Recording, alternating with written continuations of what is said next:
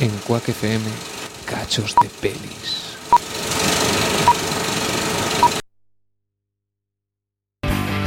Va a subir la marea. Y se lo va a llevar todo. No ve así noto la fuerza. Yo creo que soy un toro.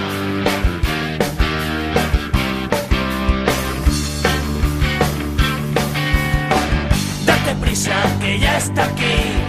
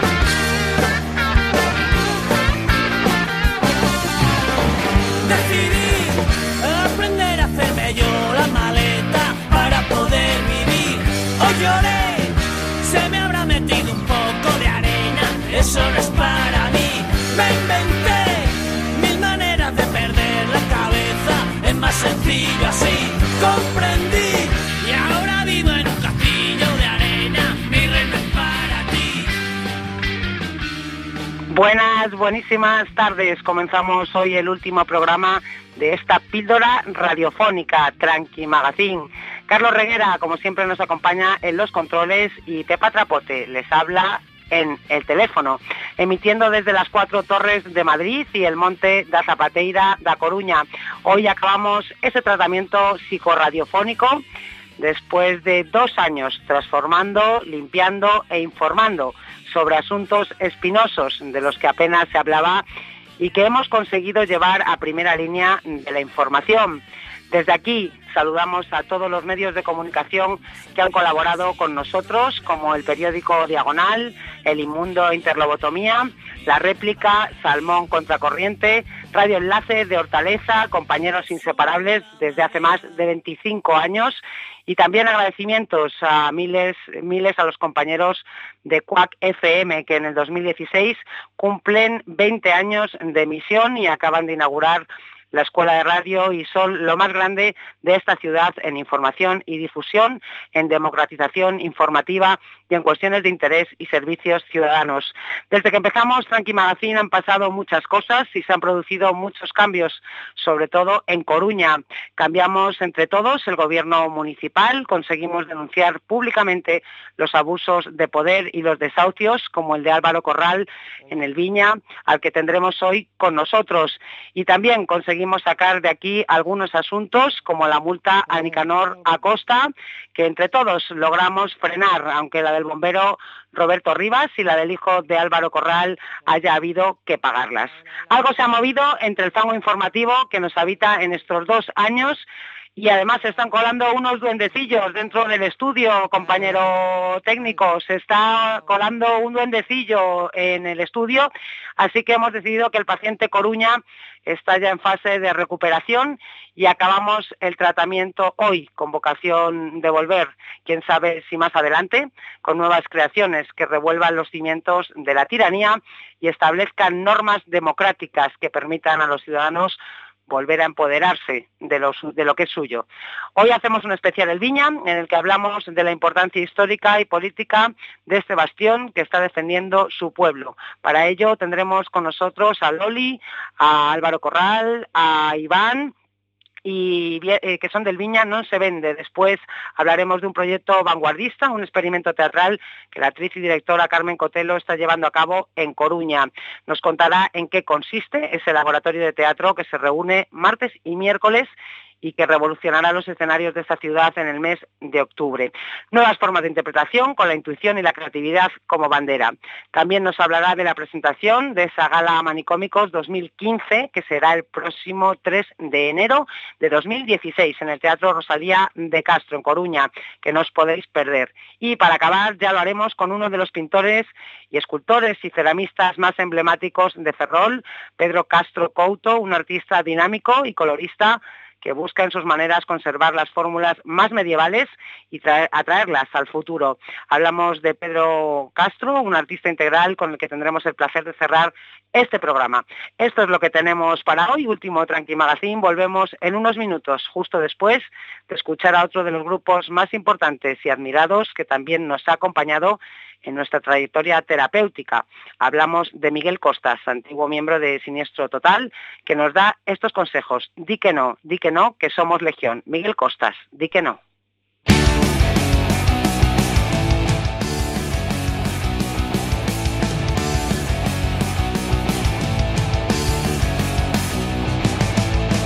Tu música es un coñazo y siempre suena todo igual en la calle están gritando, algo está saliendo mal.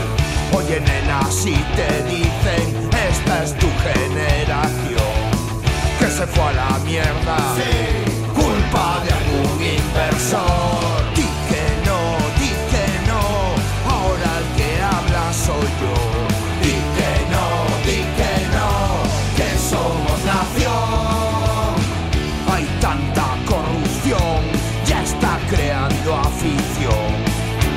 Pintamos pancartas, cometemos siempre el mismo error. Nadie quiere líos, no levantes mucho la voz. En la escuela de la calle, ahí es donde nací yo.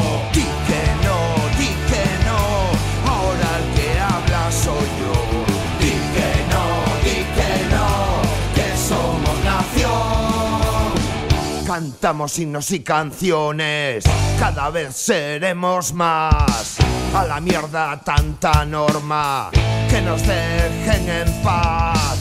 Si esto es una guerra, ellos la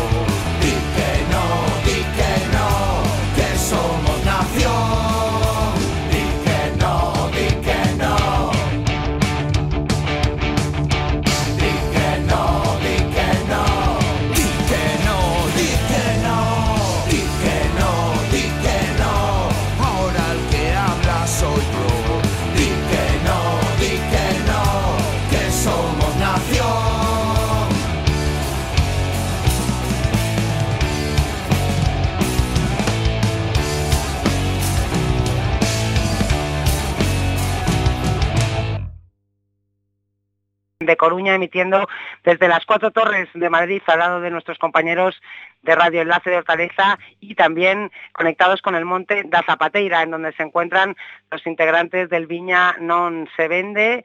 Eh, Luis, boa tarde. Hola, boa tarde, Pepa. Loli Álvarez, boa tarde. Hola Pepa, boa tarde. Y Iván, boa tarde, Iván. Hola, boa tarde. Bueno, pues hoy en este especial del Viña queremos recordar eh, esa batalla de gigantes que está haciendo este pueblo por mantener su identidad y sus viviendas, así como conservar los lugares de valor histórico y arqueológico de esta población que se encuentra a las puertas de Coruña. Tras la decisión del Tribunal Supremo de legalizar las obras en la zona del ofimático y tirar abajo la casa de Álvaro Corral en 1925, ¿cómo, cómo diríais que está la situación? Eh, Eh. Loli, por exemplo. Bueno, vou a falar, falaré en castellano, Pepa, mellor. Como quedas. Como bueno. Eh, mira, eh, a ver, eh, para nós eh, o que solo sabemos o que salió en prensa, vale? O tribunal pois mm, ditou unha sentencia que non ten, bueno, non se pode facer ningún recurso de apelamento ni nada, dicindo que a obra de ofimático é ilegal. Entonces, bueno, con nós non se puxeron en contacto nadie do Concello, Uh eh, -huh. eh, non é certo que si sí pedimos unha, unha reunión co Concelleiro de Urbanismo, Mm? Pero, bueno, todavía non tuvimos ningunha resposta Supoño que ahora tamén porque son as festas e todo eso Non tuvimos resposta ningunha Pero non só sabemos Xa di, mm, outro día cando me chamache Para preguntarme como iba todo isto Pois eh, a última noticia que temos é isa vale? A sentencia ah. de, do tribunal Que é unha sentencia firme e que, de, que declarou a obra de, do ofimático ilegal. Sabemos que os promotores profesionais mm, reuníronse no Concello, pero, hmm. bueno, nós non fomos chamados a esa reunión. Entonces, claro. Para nós é como unha victoria moral, non? Eso. Sí, lo que pasa que, claro, los procesos claro, judiciales claro. continúan con su inercia y vosotros eh, seguís recibiendo multas eh, y las estáis recurriendo, ¿es así? Eso, es- eso es así y tampoco sabemos si van a seguir girándonos las cuotas. Ajá, las cuotas de urbanización que sí, tenéis que pagar para las cuotas conservar de vuestros terrenos. Que, que, que, bueno, que em- empezarían a pasárnoslas ahora en no mes de febreiro, marzo, contaríamos con iso. Si é que antes non se reúnen con nós para decirnos algo. Claro, porque la justicia sigue su curso, o sea, tiene una inercia que sigue su curso, Justo. independientemente de que se haya declarado ilegal el contrato inicial, todos los demás contratos eh, no se anulan automáticamente. Pues eh, nosotros no lo sabemos, la verdad, si se anulan o no. Nosotros no. De hecho, eh, al declarar la obra ilegal del ofimático, allí todavía siguieron trabajando unos días más, incluso había movimiento de tierras que se llevaban. Entonces, bueno, estamos así como un poco en estado de shock, diría. Claro, claro, es que es una situación una situación muy muy muy extraña. Eh, ¿Cuántas multas habéis recibido ya, Iván? Más o menos. Puh, multas. Sobre 15, 20 multas, ¿no? A última. Sí. 7.500 euros más o menos llevamos ahora en multas. 7.500 euros, que recordamos que esas multas, entre otras, está el- la del hijo de, de Álvaro, que por defender cuando tiraron su casa, por estar allí, porque tampoco defendió nada, estaba No, allí Pero es que no estaba allí. El, lo el problema es que ni estaba allí, la multa no se corresponde con lo que sucedió, Ujú. pero se recurrió y ya mm, ha vuelto que hay que pagarla. Ajá. Ha vuelto que hay que pagarla, o sea, a pesar de que, A de que no tiene ningún fundamento, ¿no? Claro, pero es tu palabra contra un policía. Ya. Y ya sabes como- que... Y como la del hijo de Álvaro, también eh, hay otras multas, ¿no? Al bombero, a Roberto Rivas, por estar eh, allí. Sí, También, además ya. Ro- a Roberto fue por... Le pusieron en la multa y fue el que mm, le hizo que se, mm, nos quitáramos de la avenida. Se cortó la avenida y fue él el que dijo, venga, levantaros, que podemos estar atascando la ciudad, puede haber una ambulancia, un compañero mío bombero, y ya está, nos han visto. Nos levantamos y nos vamos. Y le cayó en la multa por ser el promotor de cortar la avenida y no fue, fue al revés, de fue el no que dijo cortar nos la avenida, ¿no? claro, De no cortó. cortarla. Claro.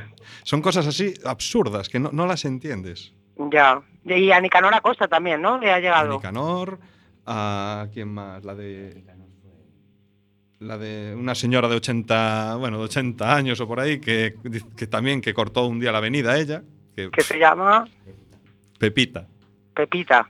y no cortó nada, es decir, una señora de no, imposible. Una señora de 80 años va a cortar una avenida de tres carriles que van a 80 por hora, Claro, seguro. es imposible.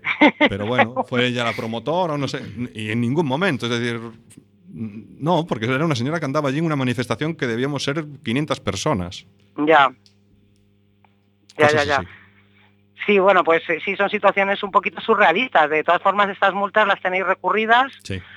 y en principio la primera, o sea, una de ellas ya os ha vuelto a llegar desestimando el recurso, ¿no? Efectivamente. Y, y la tenéis, firme y había que pagarla. Y se pagó. bueno, aparte, bueno, te- estáis organizando también, ahora que estamos hablando de las multas, un, un festival Sí. para, para el mes de para el mes de mayo para recaudar fondos y poder pagar esas multas. Contarnos un poco cuándo y dónde va a ser ese festival. Pues estábamos pensando, creo que era el último fin de semana de mayo. Aún no está cerrada más o menos el fin de semana. Estamos dando entre ese o el anterior. Mm, Y, y nada, se organizaron un festival así con... eh, tenemos muchos amigos, de repente parece que, no sé, o tenemos razón o la gente piensa que tenemos razón y hay gente que nos apoya y tal, y, y vienen muchos grupos, siempre vienen grupos sin eso, sin cobrar un duro, te viene Claro. gente a, a colaborar para que recaudes más dinero, lógicamente, es decir, es dinero para Mm. pagar multas. Claro, claro, porque el Viña también se, se ha convertido en un bastión de, de resistencia en su momento de los ingleses contra las tropas napoleónicas. también ahí dieron al coronel Moore, que está enterrado allí en los jardines de San Carlos. Y aparte también tiene ese valor arqueológico añadido bastante anterior, que ya que se encuentra uno de los castros celtas más peculiares y más grandes de, de España. Luis, ¿podríais explicar un poco qué significado histórico tiene este pueblo y por qué es importante defender el Viña y su patrimonio? Mira, el Viña es una zona quizá de las más antiguas de Coruña. Eh, pertenecíamos a un concello que fue anexionado ilegalmente por A Coruña. Hmm, Eh, el concello de A Coruña, pues, eh, fagocitó al concello de Oza y el 90% del concello que es hoy de Coruña pertenecía al concello de Oza. Con eso ya te digo todo. Eh, tenemos una iglesia románica que ya dice todo. Tenemos un castro celta que está por los siglos de los siglos sin restaurar. Siempre la eterna canción de que lo van a restaurar y seguimos esperando.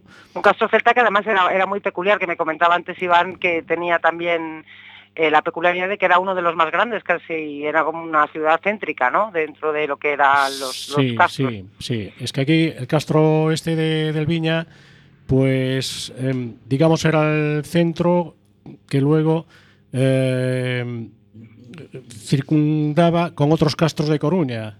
El de Ah. Nostián, el de en los castros, que había otro, otro, ya le llaman los castros porque había otro castro, o sea, Mm. era una era zona... un centro de, de intercambio también, ¿no? Sí, De cosas entre unos entre unos castros y otros, ¿no? sí, había un intercambio sí, entre los castros, había un comercio entre unos y otros.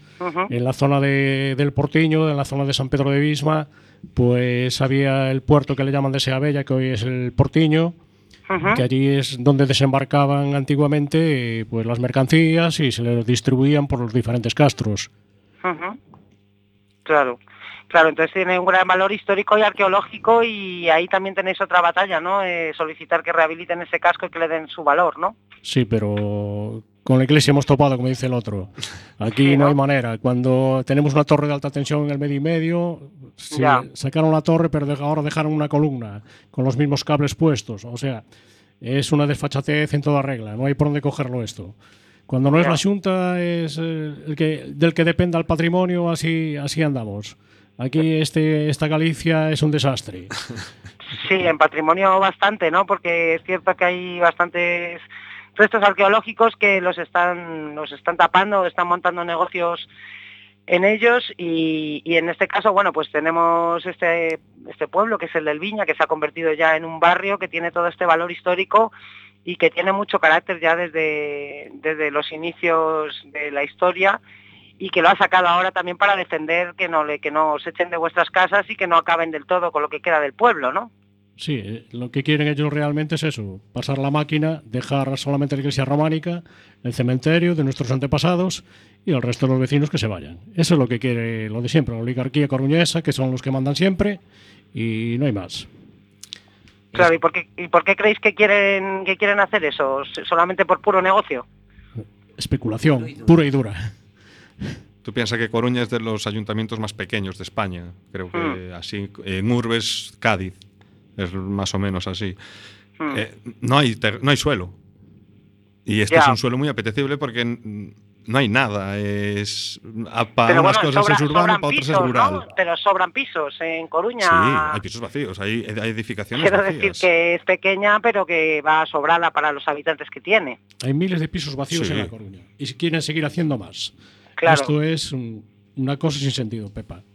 ya. ¿Y qué empresas están detrás de todo esto? Uf, Hay varias. Pepa, mira, te decía antes que con la iglesia hemos topado. Con eso ya no te digo más. Con la iglesia también, ¿no? con, con la Con la iglesia, iglesia de los mafiosos. con la iglesia de los mafiosos, ¿no? Que, que tienen nombres y apellidos, ¿no? Sí, sí, es sí. una En de Coruña ellas. son todos muy conocidos.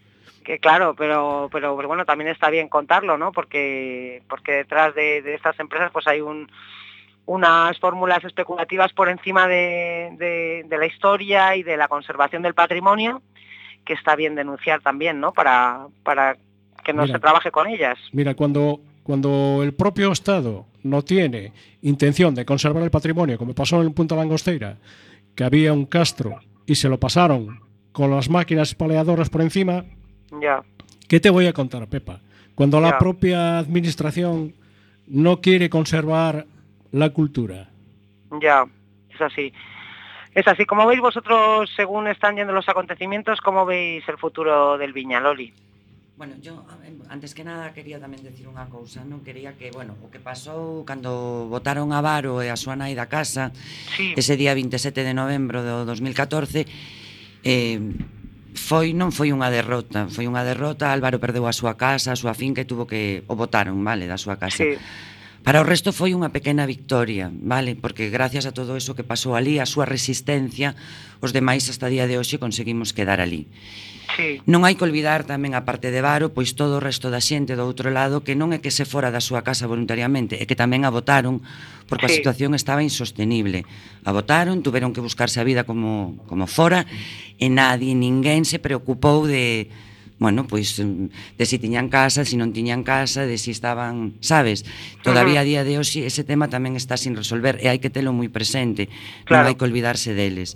No, Eh, no, os- porque vosotros además os seguís reuniendo y os seguís manifestando Nosotros todas las todas las semanas. semanas, los viernes, ahora hablo castellano, bueno, todas las semanas, los viernes, estamos en el puente Alfonso Molina, en la pasarela. Es algo que venimos haciendo desde el año 2011. ¿Eh? Pues ya mérito y constancia tenemos bastante, ¿eh? entonces lo seguimos haciendo porque es una manera de reivindicar. ¿Y cuáles son las, esas reivindicaciones? Pues reivindicar la desafectación del margen derecho, por supuesto, eh, de Alfonso Molina de la, de la urbanización, la restitución de la Casa de Varo y la solución para todos aquellos que ya perdieron su casa y que a día de hoy pues tienen esos edificios ya construidos en lo que eran sus, sus, sus propiedades. Vale, Sí. que le- solución, o sea, desafectación, restitución y solución. Claro, Es porque a toda pide. gente que les quitaron la casa y construyeron ahí, eh, ¿qué, solución se les ha Ninguna. ofrecido? Ninguna. Nadie se preocupó. Era gente que tenía su casa, tenía su casa pagada. Y no es que se. Ellos no se fueron voluntariamente de su casa, ¿vale? Ya, A ellos los echaron. echaron. Literalmente la situación era insostenible y se fueron, los echaron. Y nadie se preocupó de ellos.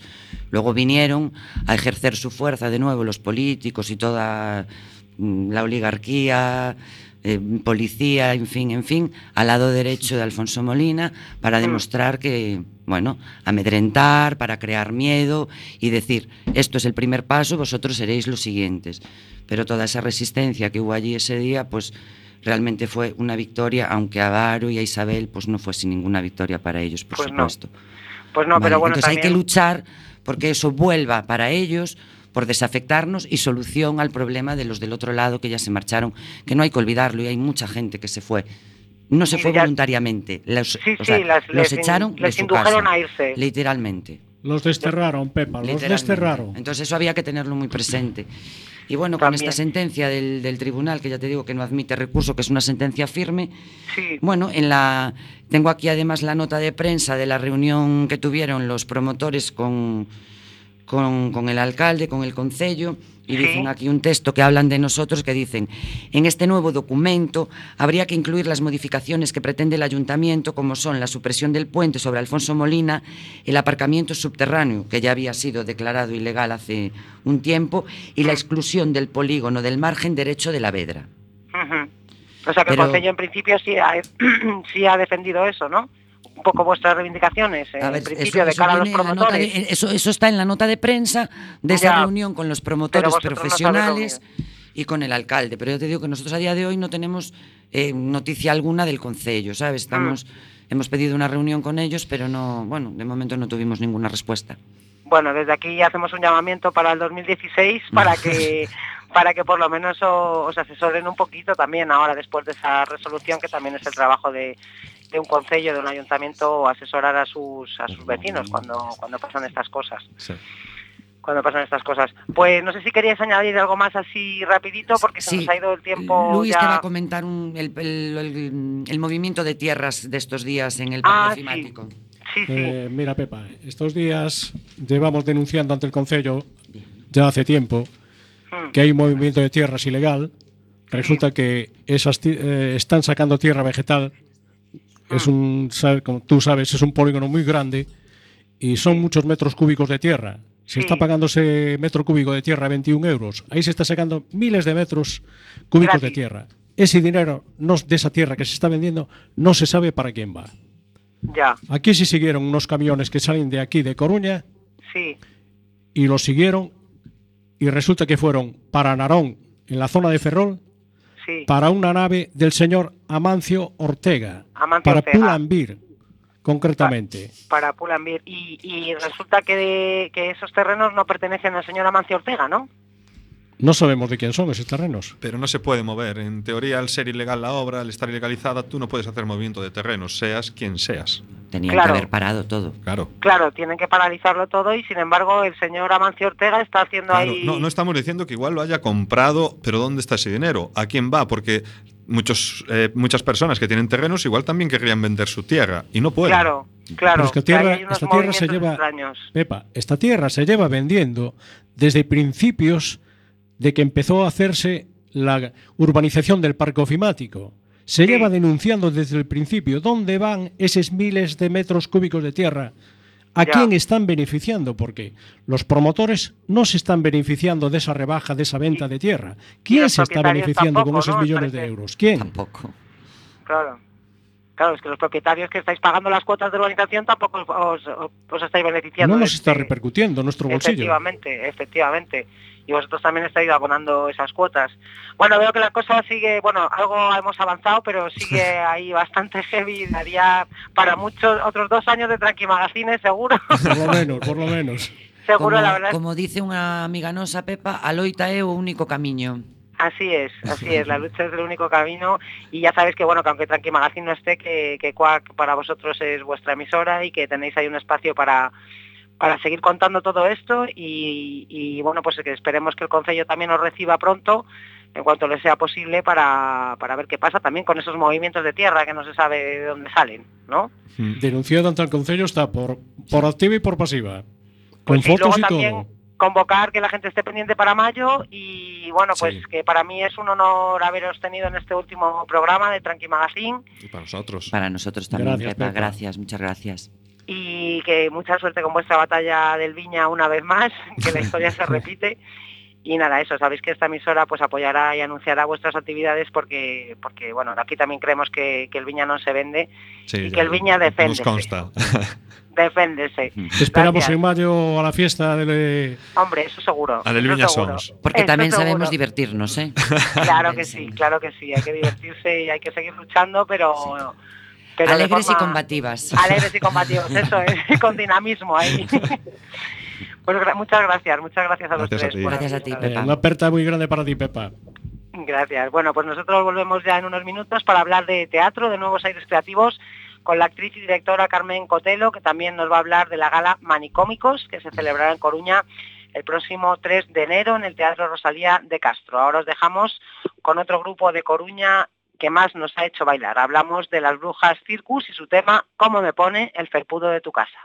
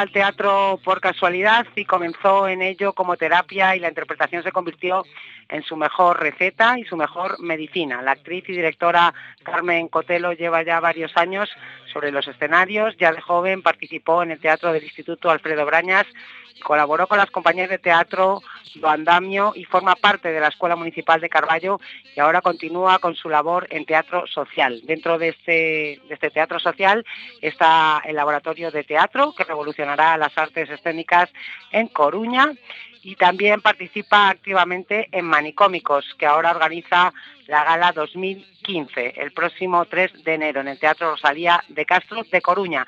Tenemos el placer de tenerla aquí con nosotros. Buenas noches, Carmen. Hola, moi boa noite, Pepa. Bueno, has tocado todos los palos de teatro y has dado clase a la tercera edad. Has dicho alguna vez que te interesa sobre todo el teatro social. ¿Por qué decides dedicarte a esto, a la interpretación? Bueno, pois Bueno, eu, eu tamén veño do circo, uh pois -huh. pasei moitos anos no circo dos muchachos. Dos muchachos, sí, te iba a preguntar logo, sí. De Ourense, e, bueno, e para min o teatro, bueno, teatro e toda o que é as artes escénicas, porque non creo que agora estén divididas, tan divididas como a mellor estaban os fai uns anos. Uh -huh. Pois, bueno, para min é unha maneira de expresión e unha maneira de, de explorar, explicar o mundo que nos rodea e, e tamén de facer unha reflexión sobre el. Sobre a realidad, non? Sí, sobre o que nos rodea, sobre o porqué. O teatro sempre tuvo esta función, é dicir, a de, a de parodiar, a de reflexionar, a de expoñer o, o tempo que lle tocaba vivir. Eh, también estuviste, como has comentado, de relaciones públicas durante mucho tiempo en el, en Circo de los Muchachos, en donde conociste y después fundaste o Teatro do Oprimido en Coruña, inspirada también en el trabajo de su creador, el brasileño Augusto. Boal. Eh, háblanos un poco de esa experiencia y de lo que te influyó en tu carrera. bueno, eh, non van unidos, é dicir, por unha banda, pois, pues, tiven durante moitos anos unhas relacións públicas do Circo dos Muchachos e da Benposta, que Cidade, Cidade de Muchachos de Ourense, e logo, pois, bueno, o Teatro do Oprimido xo coñecía de anteriormente de, de Cataluña e coñecía, pois, tamén todo, toda a pedagogía do oprimido de Paulo Freire. Entón, bueno, volvín novamente a, a toparme co Teatro de Augusto Boal co teatro do oprimido, e a partir de aí, pois, dime conta que era unha moi boa forma o teatro de reflexionar, etcétera, sobre determinadas problemáticas, plantexalas e aprender a como solucionalas. Claro, y también, también bueno, en esa misma línea de teatro social estáis con Proyecto Cárceles, que además, perdón, que además tenéis un programa en esta emisora, en esta emisora, en Cuac FM, eh, que se llama Ondas da Cárcere. Cuéntame, ¿en qué consiste, en qué consiste, qué pedís desde las ondas para este proyecto Cárceles, para la cárcel de Bueno, Coruña? O proxecto Cárcere é un é unha empezou sendo unha plataforma cidadá para a recuperación da antiga prisión provincial da Coruña como centro autogestionado eh, sociocultural e da memoria histórica sí. e bueno, e o que o que queremos e o que tal é que se abra para todo o mundo, que se fagan proxectos e que se explore, que sirva tamén como unha forma comunitaria de explorar a participación, a autoxestión, etc. Uh -huh.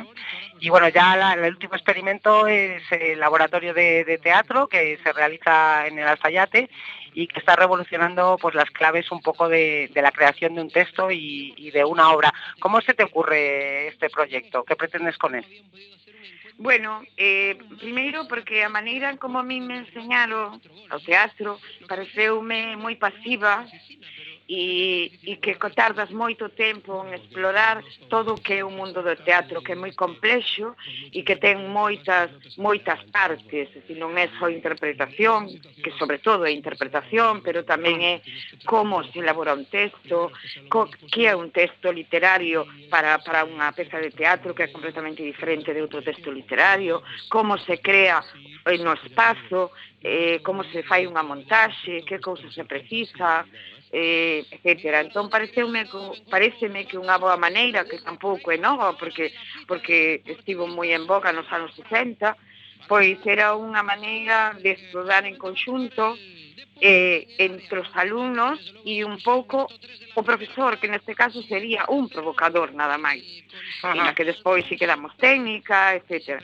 E outra das cousas que me parece que hai que mesturar as artes, entón que a música, incluso a pintura, pode servir pois, para para mm, crear como unha especie de clima eh, uh -huh. que, que, bueno, que todo xunto pois, fai un conglomerado interesante. Mm.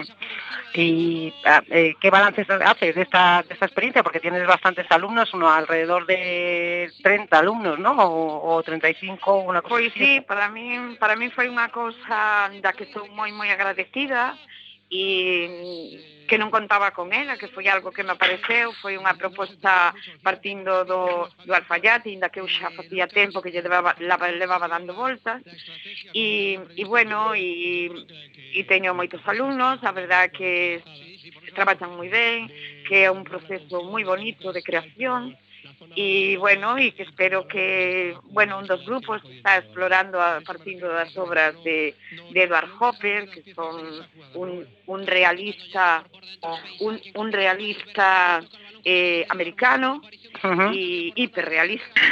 Sí, pero ¿por qué, por, por, por qué escogiste a, a, a Hopper? Bueno, a Hopper eu xa levo moitos anos que quería facer unha montaxe partindo de algunhas das súas pinturas, máis de 10 uh -huh. anos. E cando descubrín pareceume que era moi moi moi moi escénico. Uh -huh. E daquela pois pues, pareceume que a través del podías chegar a historias moi interesantes. E bueno, e, e agora pois pues, ¿Qué? Está siendo así en, el, en sí, este laboratorio. A verdade é que sí, hai un pouco de todo, explórase varios códigos, o código de humor, a parodia, tamén o, o teatro máis realista, explóranse tamén problemáticas eh, pois como por exemplo, pois individuales. Eh, ¿Qué? Perdón? Proble más individuales, las problemáticas sí, individuales. Sí, explórase, explórase pois moitas cousas que teñen que ver co mundo que nos rodea, non? Alzheimer, a um, é dicir, xente a borde, ao borde da, do desastre, xente en crise, eh, que tamén nas pinturas de Hopper pois un pouco deixa reflejar iso, non? Uh -huh. Y bueno, tú también has interpretado drama, comedia, has hecho de payasa también. ¿Con qué modalidad de todas ellas, con qué modalidad estás más cómoda? Bueno, eu a nivel particular, persoal, encanta o drama. pero teño que reconocer que teño unha vena cómica, creo que de natural, aínda que despois, pois a través dos anos formeime en clown eh, con vos, vos profesionais e, e, e, e, e a plataforma es decir, manicómicos tamén me serveu para explorar todo ese mundo e para Ajá. probar cousas e, e bueno, e agora mesmo pois acabo de rematar a miña formación con Michel Deler que é un crack eh, no mundo do clown moderno e bueno, e resulta que é un é algo que me, me sae de natural, que tampouco é algo que eu teño que, que forzarme demasiado, que teño esa parte cómica que eu casi descoñecía, e bueno, e, e ser payaso, pois, levache a falar de moitas cousas en unha clave de humor que parece que non é tan agresiva como o drama, non? Sí, é máis transformadora, quizá, non? É, eh, que é un pouco lo que está explorando manicómicos en general como asociación cultural dentro del mundo de las artes en general, del teatro y de la danza en particular, ¿no? Es un poco, explícanos sí. un poquito qué, qué es manicómicos.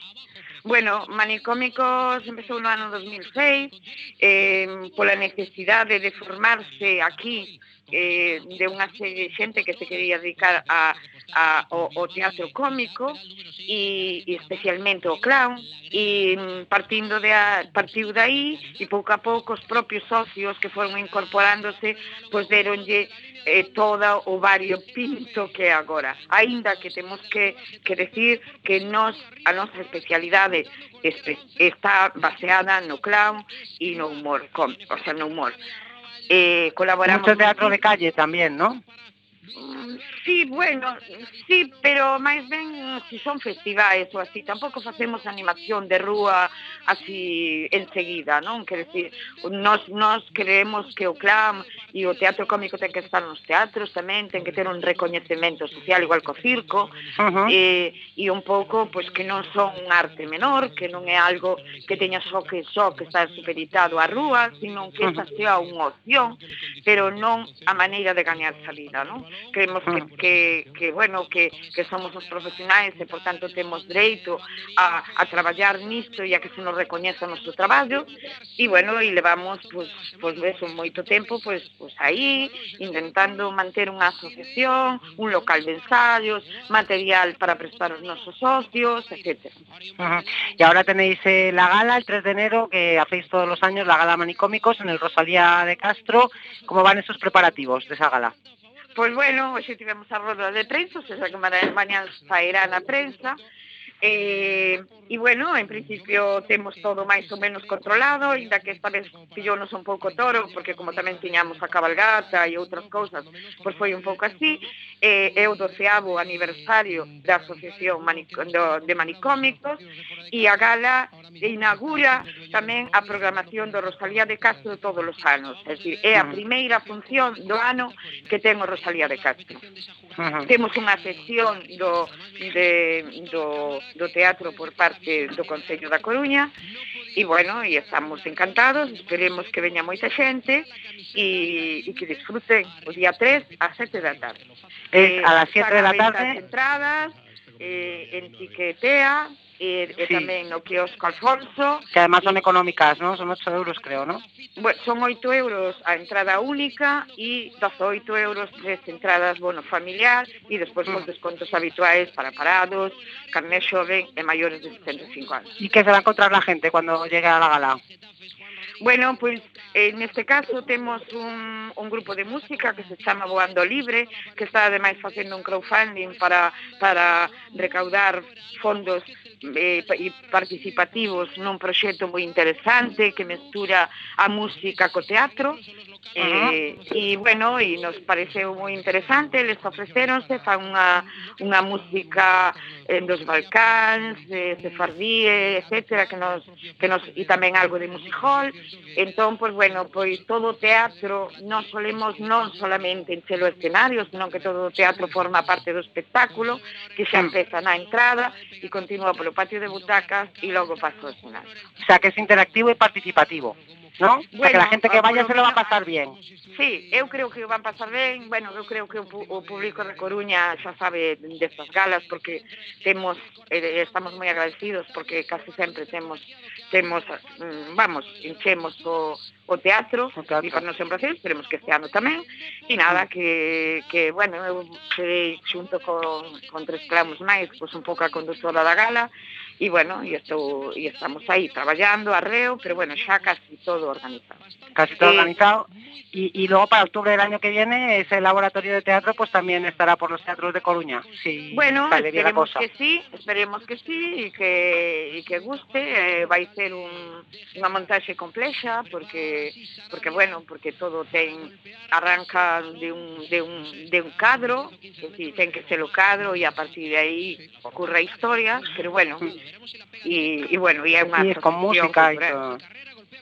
Sí, a música, a música xa estamos traballando a medida que, que imos improvisando con Julio Ujú. Kunz, o guitarrista, e Ujú. bueno, pues, pues creemos que pode ser un, un proxecto interesante.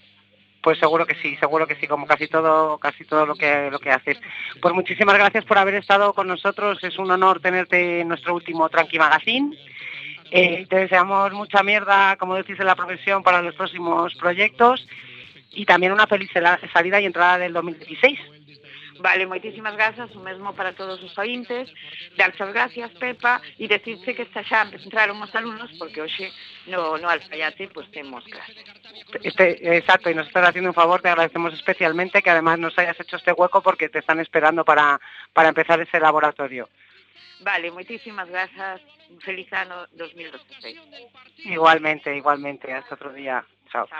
Bueno, pues nosotros nos vamos ya unos minutos. Ahora volvemos con el pintor, ceramista y escultor Pedro Souto. Una mezcla de color con ancestros, literatura e historia. Mucha historia desde un prisma colorista y didáctico muy interesante. Será después justo de escuchar a estos chicos coruñeses que acaban de volver a los escenarios y que tocan así de bien. Doctor, buenas gracias y de Moa y Guiz.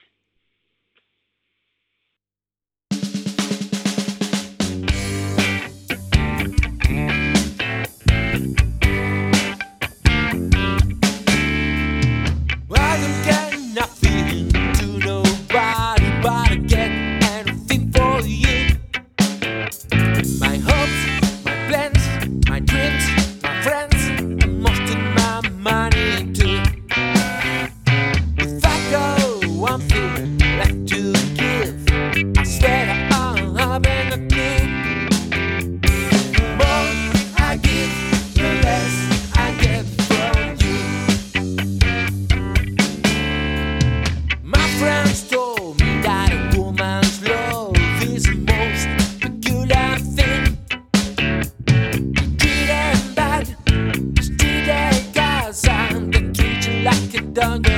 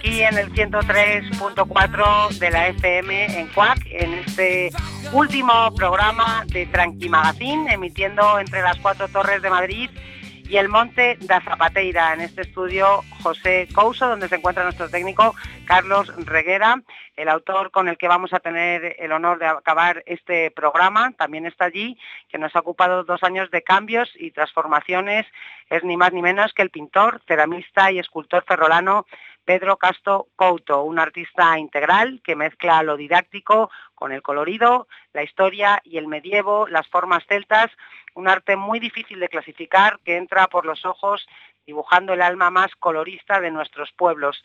Tenemos el placer de tenerle con nosotros. Buenas tardes. Buenas tardes, buenas noches. Buenas tardes, noches, sí.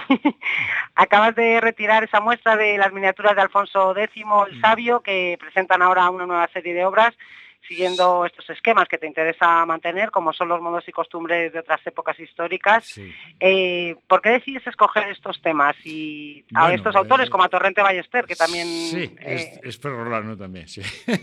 bueno, en realidad estamos hablando de mitología, estamos hablando mm, de nuestro acervo y estamos hablando en realidad de lo que en realidad somos. Hemos tenido en nuestra impronta eh, toda unha historia que, que y nosotros somos así y somos lo que somos por todas las historias y todas las vidas que han transcurrido antes. Es Ajá. simplemente eso. ¿no? Claro, y de esta última exposición que acabas de, de terminar en Ferrol, ¿qué, ¿qué, balance haces? Bueno, hombre, muy positiva en cuanto que mm, se ha visitado con bastante gente, ha gustado mucho, la verdad, Y, y bueno, y aunque en esta no era la, la- un poco la del medievo, sino que fue una historia sobre la mitología un poco celta y la actual, ¿no? Con- fue muy variada. Hubo muchas cosas diferentes. Así como tengo otras exposiciones en donde eh, se expresa el medievo casi exclusivamente, que normalmente lo acompaño pues de todo un bagaje. Quiero decir, es literatura, es eh, música y es pintura. Ajá. O sea, que, que es un conjunto de varias cosas, ¿no?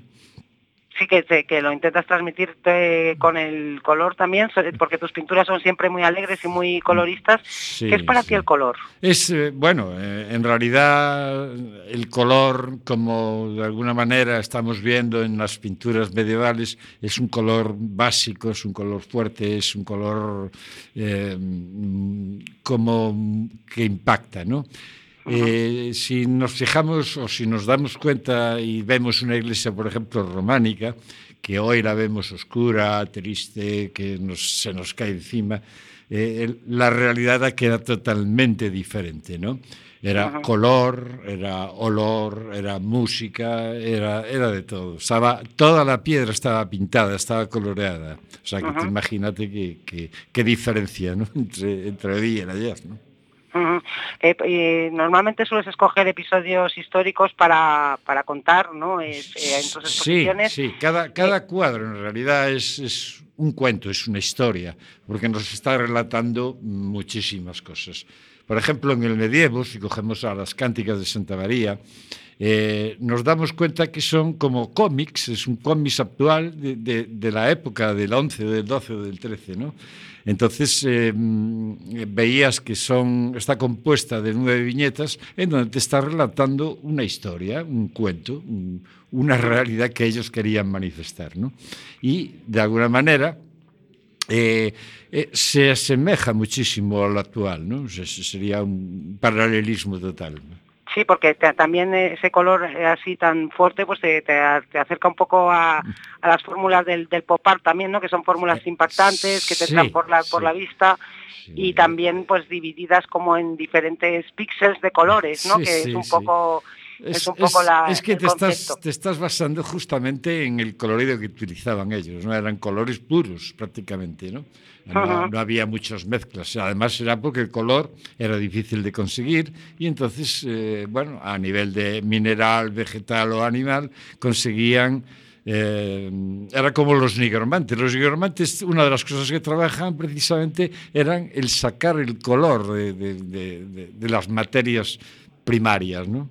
Ujú. Mm. Pues sí, pues sí, de todas formas también eh, has- eh, coges eh, algunos episodios históricos. ¿Cuáles consideras tus favoritos? ¿Crees que, Ah. que hay episodios en la historia que, que hay que repasar? No, no tengo ninguno específico, ¿eh? lo que pasa que estás reflejando un poco lo que somos nosotros, lo que somos eh, el resultado de lo que hoy somos, viene dado por un suceso histórico Claro. y que nos ha sido transmitido de generación en generación. Si una de las pinturas o cualquier otra que estés fijándote en ella, no tenemos, o sea, el hablar por radio es muy difícil poder plasmar los, los coloridos, las formas y todo, ¿no? Entonces, pero si te imaginas que mm, yo lo que pongo en los cuadros pues son elementos que de alguna manera están eh, metidos en el subconsciente de la, de la gente, de la, de la cualquiera, de cualquier persona, ¿no? O sea, queda, está ahí marcada, ¿no? Está ahí. Y lo único que haces es reconocer ante una figura, ante una pintura. Y todas tienen también ese, ese afán didáctico de enseñar un poquito Es- también y recordar cosas, sobre todo Recordar, para... recordar. En de realidad cara- lo sabemos, lo sabemos, lo que pasa es que lo no lo tenemos como dormido, ¿no? Está ahí. pero en cuanto que vemos, pues se nos asemeja, se nos presenta, ¿no? Es- Claro que sí. Bueno, pues ya para, para terminar, porque ya no nos queda más tiempo, se nos ha hecho muy cortito, eh, ¿qué proyectos tienes a, a corto y a largo plazo? Bueno, a corto plazo tengo dos exposiciones importantes. Una va a ser en Lugo con la inauguración de la cárcel vieja que va a ponerse en, en, un ap- en una entidad cultural, bueno, del ayuntamiento, ¿no? Nos queda un minuto, Pedro. Sí, sí. Y otra en, en Santiago, que también será para el año que viene, con el Museo de las Peregrinaciones. Vale. Muy bien, Así, muy bien. Básicamente. Convocado, convocado esas, quedan esas exposiciones, quédense con este nombre Pedro Castro Couto porque les va a impactar y les va a sorprender muy positivamente. Muchísimas gracias por haber estado con nosotros en el último minuto del último programa de Tranqui Magazine. Ha sido un gran honor tenerte con nosotros. Vale, muchas gracias a ti. Bueno, pues nosotros nos vamos ya, mm, para siempre además, y recordar que podéis volver a escucharnos por última vez el próximo en el, en el 103.4 de la FM aquí en Cuac mañana. De eh, 10 a 11 de la mañana, el viernes de 8 a 9 de la mañana, ya en el 2016, y, eh, y en nuestro último podcast de Tranqui Magazine, que lo colgamos, como siempre, en Tranqui Magazine Express, en la que seguiremos publicando noticias de interés sobre Coruña que no se cuentan. Ha sido un verdadero honor y un verdadero placer estar con vosotros estos dos años. Hay que seguir transformando el mundo y en ese camino nos encontraremos de nuevo seguro. Mucha suerte a todos y a todas. Diagnóstico, fin del tratamiento con Tranqui Magazine. Feliz 2016 y años venideros. Buenas noches y buena suerte. Os quiero. Os dejamos con otro de nuestros grupos fetiches, Vento Veloso y los 12 Trinches, ganadores del concurso de maquetas 2015, Vento Veloso y Tic Tac. Empieza la cuenta atrás. Cambiemos España. Unamos nuestras fuerzas para acabar con la tiranía del capital. Tic Tac. Hasta siempre. Nos encontraremos en el universo. Tic Tac, Tic Tac. Comienza la cuenta atrás.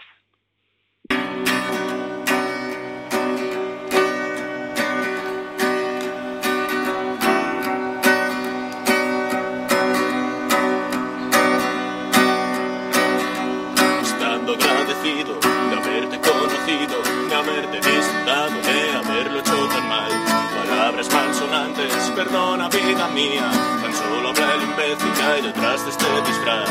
A veces busco rabia, a veces busco ira, mas siempre busco el gesto que te hace peculiar. No mires más mi cara y observa la ironía, siendo tan idiota crees que soy especial. Mi calavera piensa, desciendo a los infiernos, toca mi pecho con suavidad.